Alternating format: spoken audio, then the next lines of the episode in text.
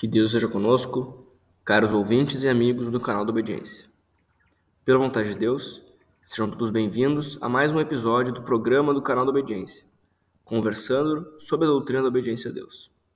Meu nome é Guilherme Flores Nunes e, pela vontade de Deus, neste segundo episódio, vamos abordar mais um assunto relacionado à doutrina da obediência a Deus, buscando sempre interpretar os ensinamentos de Cristo de uma forma espiritual e não material. Um dos nossos objetivos nesse programa é, pela vontade de Deus, auxiliar os ouvintes a transcender a matéria e procurar a forma espiritual de ver tudo.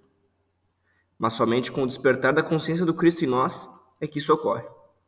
Quando o Espírito de Deus que habita em nós cresce, os olhos e ouvidos espirituais vão se aguçando.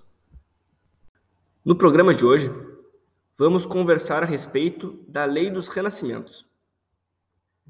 No desenvolvimento da consciência, assim como em todos os processos que vemos, não se pode pular etapas. É indispensável passar por todas as experiências necessárias, destruidoras e construtoras da consciência, para que possamos perceber, avaliar e discernir as coisas com clareza. Por ser falha, na tentativa de explicar o que é espiritual, a lógica humana não compreende, porque as coisas são da forma que são. Essa ausência de entendimento se dá porque, na verdade, falta algo. Falta um nexo para que se possa chegar a uma explicação racional daquilo que se pode conceber como realidade. A questão passa a se esclarecer quando entendemos que a existência não se resume única e exclusivamente à vida material que temos agora, e que esta é apenas um reflexo da vida verdadeira, que é espírito e não matéria. Então podemos fazer uma pergunta: qual a finalidade da lei dos renascimentos? Ela garante uma nova possibilidade de evoluir espiritualmente, visto que a finalidade de renascermos não é pagar ou resgatar dívidas anteriores.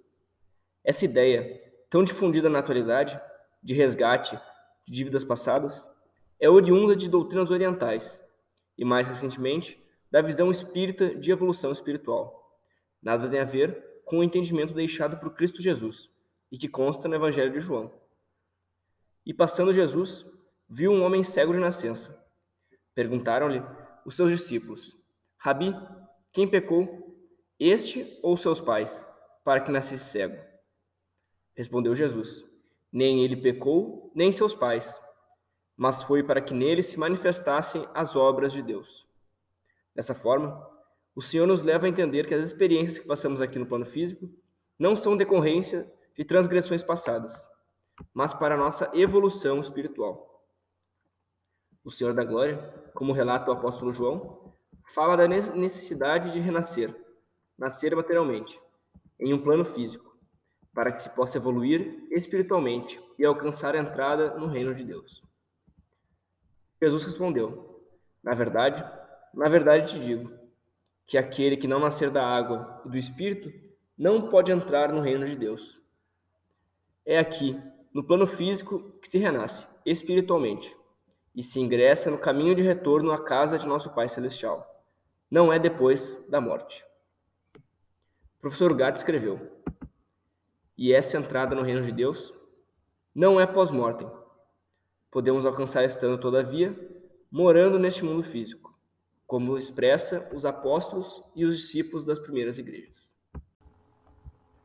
Aí está a justiça divina, nas múltiplas encarnações que somos obrigados a realizar, com o objetivo único de aperfeiçoamento espiritual, passando por todas as experiências necessárias, em diferentes egos, para que se possa alcançar a verdade, ingressando definitivamente na vida verdadeira ou no reino dos céus. A ideia de reencarnação era aceita desde antes da vinda do Salvador. Não era uma novidade. Isso se pode comprovar com as seguintes passagens do Evangelho de São Mateus.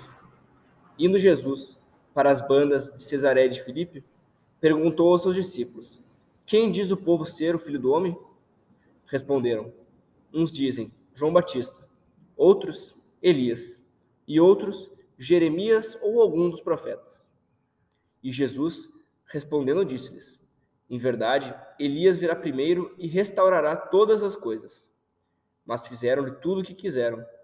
Assim farão eles também padecer o filho do homem. Então entenderam os discípulos que lhes falaram de João Batista. Comprova-se assim a nítida ideia da existência da lei dos renascimentos.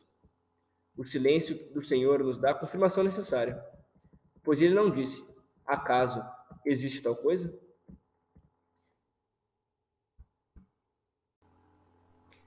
Deus é justo, embora a humanidade não possa entender, ou as aparências a forcem ver de outra forma, em virtude da inexistência desse nexo que auxilia o entendimento.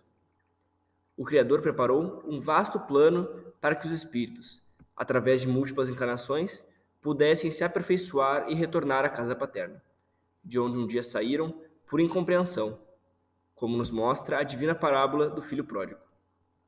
Se não fosse a lei dos renascimentos, como poderíamos explicar que Cristo é o Salvador de todos os homens, como nos afirma o grande apóstolo dos gentios? Realmente seria um absurdo. Pois para isso é que trabalhamos e lutamos, porque temos posto a nossa esperança no Deus vivo, que é o Salvador de todos os homens, maiormente dos que creem. Como se pode observar das palavras acima, a única explicação lógica para aquilo que o apóstolo Paulo deixou escrito é a aceitação da lei dos renascimentos. Como se explicaria que aqueles que viveram antes do Redentor da humanidade, ou aqueles que o perseguiram de morte e o crucificaram, a seu tempo serão salvos? Somente pela lei dos renascimentos. Neste mesmo sentido, ministra o professor Ugarte. Facilmente compreende-se o erro de não aceitar a lei dos renascimentos, se nos compenetrarmos do fato que implicaria uma injustiça ao perguntar-nos pela sorte dos homens que existiram antes da vinda do Senhor.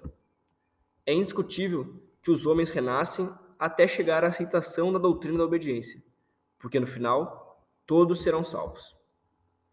Essa lei dos renascimentos é o nexo que nos auxilia na compreensão da justiça divina, sendo aplicada ao longo de toda a história da humanidade. Embora nem todos possam entendê-la ou aceitá-la, para nós, aqueles que já principiamos o caminho de retorno à casa de nosso Pai Celestial, esta compreensão já se torna mais fácil, pois temos a mente de Cristo, mediante a prática perseverante da santa doutrina dentro dos santos mandamentos e estatutos de nosso Senhor Jesus Cristo e Pai Nosso.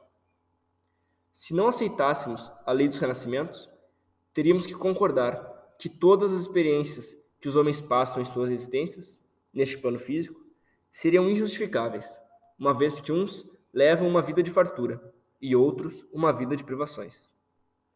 Sabedores de que Deus é amor e justiça absolutos, não poderíamos compreender a própria existência do homem neste plano físico sem a existência da lei dos renascimentos. Aceitando a lei dos renascimentos e compreendido que todas as dores e sofrimentos passados não são castigos por vidas pretéritas, mas uma nova possibilidade de aprendizado com a finalidade de aprimoramento espiritual, principiamos a compreender a justiça divina. Esperamos, pela vontade de Deus, ter colaborado com a reflexão de todos que ouviram pacientemente este nosso segundo episódio do programa Conversando sobre a Doutrina da Obediência a Deus. Um abraço a todos os ouvintes e amigos do canal da Obediência. Aqui nos despedimos pela vontade de Deus. Que Deus esteja conosco.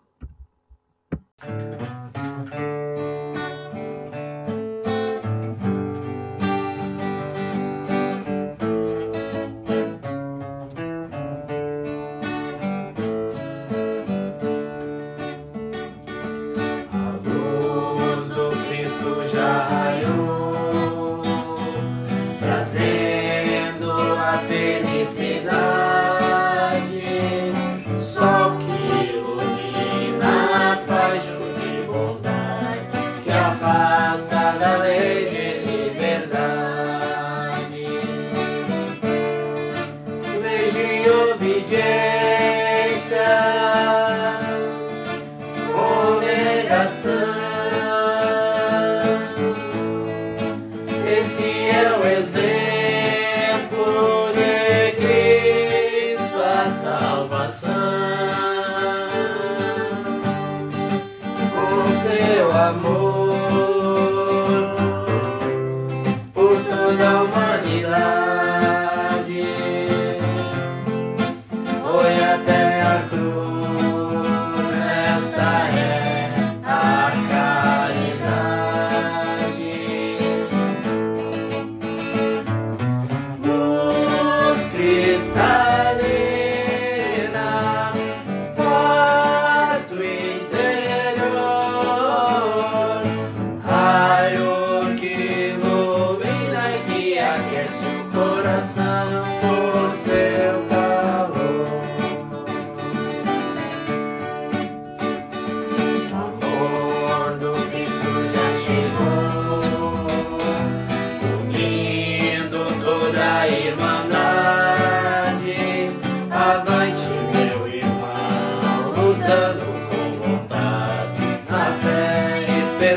graça e caridade.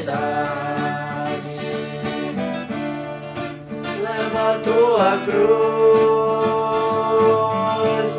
com fé e devoção.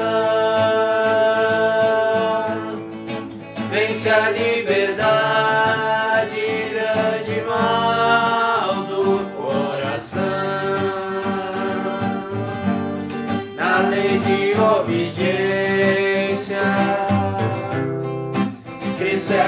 Redenção, libertando o seu céu.